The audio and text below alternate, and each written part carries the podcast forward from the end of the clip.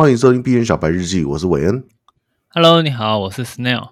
每天我们会在这边分享一些币圈大小事，跟我们自己的一些心得。听说今天要开始一个 DeFi 大章啊，Snail。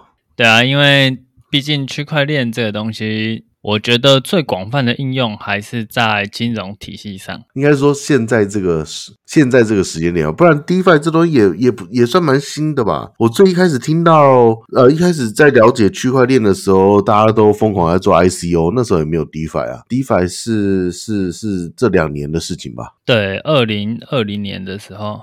嗯哼，嗯哼，好啊，好啊，看你要你要从。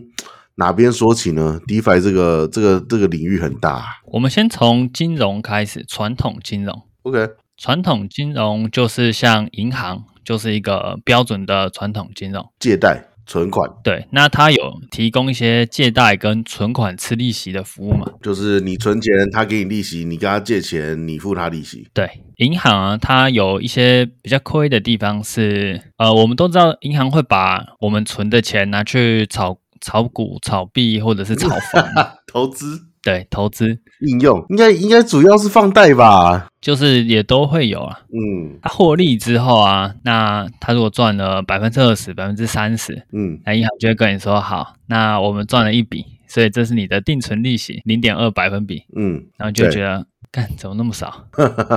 他他多赚他也不会多给你啊，他就利息利息固定的嘛。他主要是因为他们一层一层都要抽下来嘛。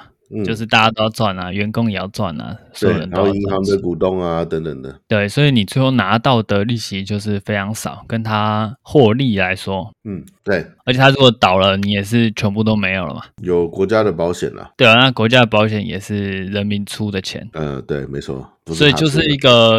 很垃圾的东西没有啊，就是 有它的一些包袱跟一些一些一些系统性。对，它在钱的方面就是比较吝啬。嗯，那 DeFi 是去中心化的金融机构。嗯。那他给的利息就会比较多。嗯哼，放贷这一块，你可以完全知道。去中心化就可以给比较多利息？哦，我好像跳太多了，对不对？是因为是因为少了股东这一层，所以说使用者就是股东吗？对，DeFi 它的概念是一个去中心化的金融机构。嗯、那去中心化就代表说，它不需要这么多的员工跟股东去运营它这整个团体。嗯哼。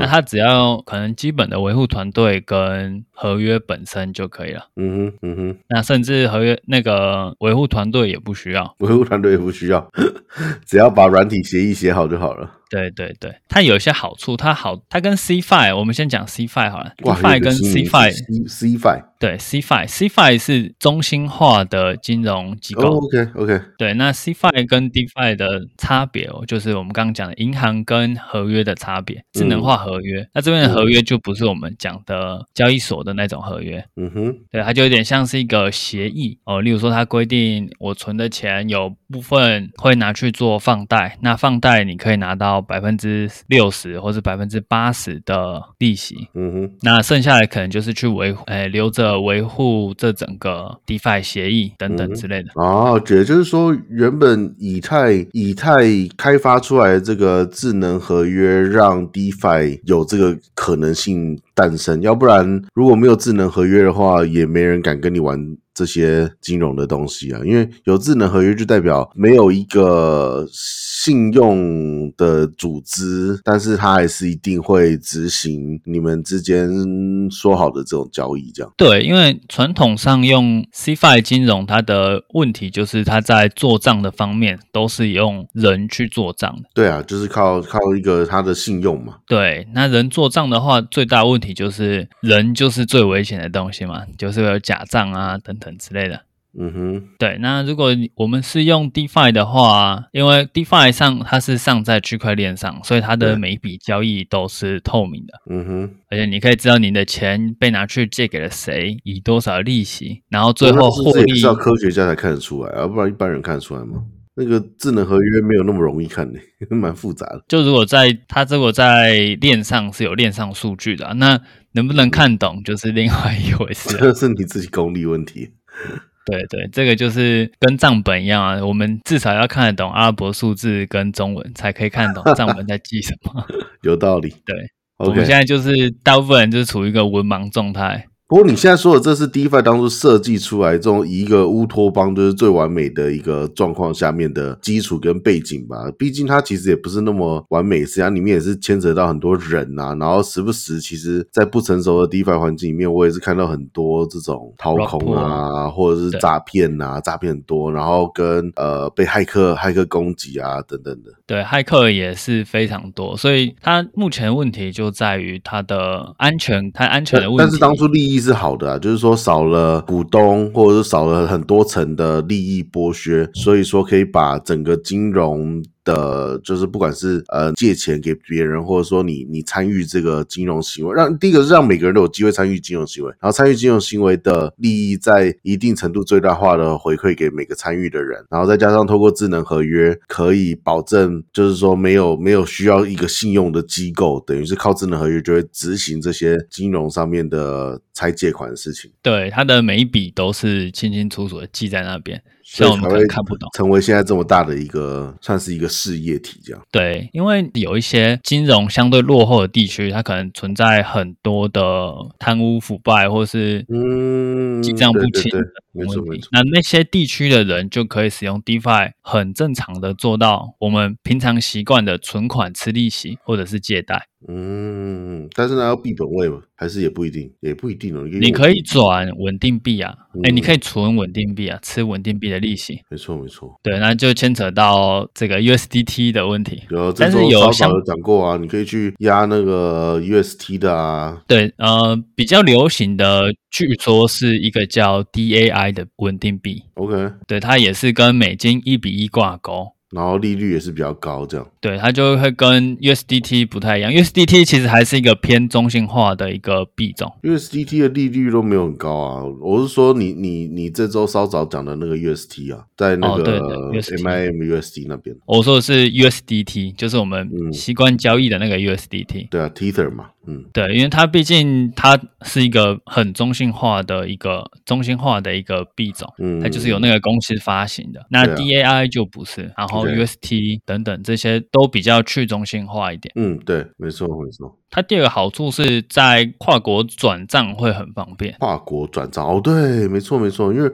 我做蛮多这种跨国转账生意的。那我们常常款项汇款过去，还蛮容易有一些，比如说什么敲汇的问题啊，或者是要去要去要去银行把，如果说对方写那个水单有写错一个字母或什么东西的，我们要去银行押汇押回来啊，然后常常汇款汇出去，大概要三到四天才会到对方那边吧？对，这就是中心机构，哎，中心金融的一个问题。嗯，它在中间要经过太多层的审批。对，但是透过区块链，可以在几分钟内或一个小时就对你全部到位，只需要非常快的时间。因为我最近有有跨国转账的需求，哦哟，那我就觉得区块链这个技术是非常好。虽然我最后还是没用区块链转，因为对方不会用这个。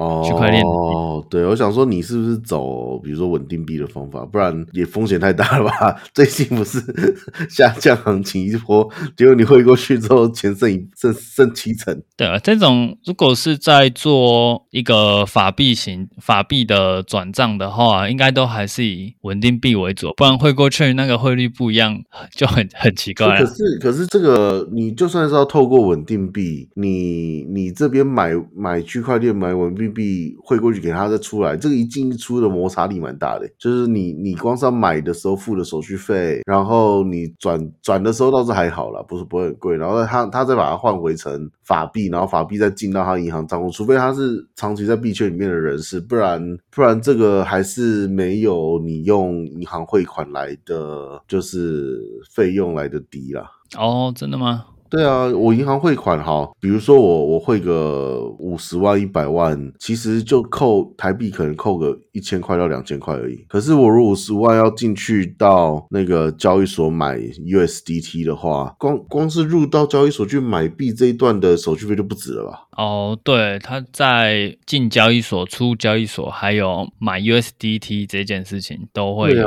一点。而且我要进交易所，我其实就已经先付了那个会费了，要不然入金没有办法入太大的金额。嗯，嗯，所以这我觉得这个这个问题是，当你的对对象也是币圈，就是币圈人士，然后他在他在这里面有很多里面的需求，那那你们你你的钱也本来就已经在里面的时候，那这里面可以产生一个好的一个结果，这样。不然传统金融虽然说慢，可是还是比较便宜啊。对，对我还是没有用到法币的想法去想这个 DeFi，因为你是币本位啊。DeFi 还有它有一个特点，是因为我们 CeFi 要有一个中心机构去处理这些事情嘛。对，那 DeFi 它是基于协议本身。那如果当我要做一些大规模的变动的时候，通常会寻求 DAO 的帮忙。OK，那 DAO 是什么？我们之前其实有稍微提一下，DAO 就是组织。对，没有错，去中心化的一个组织。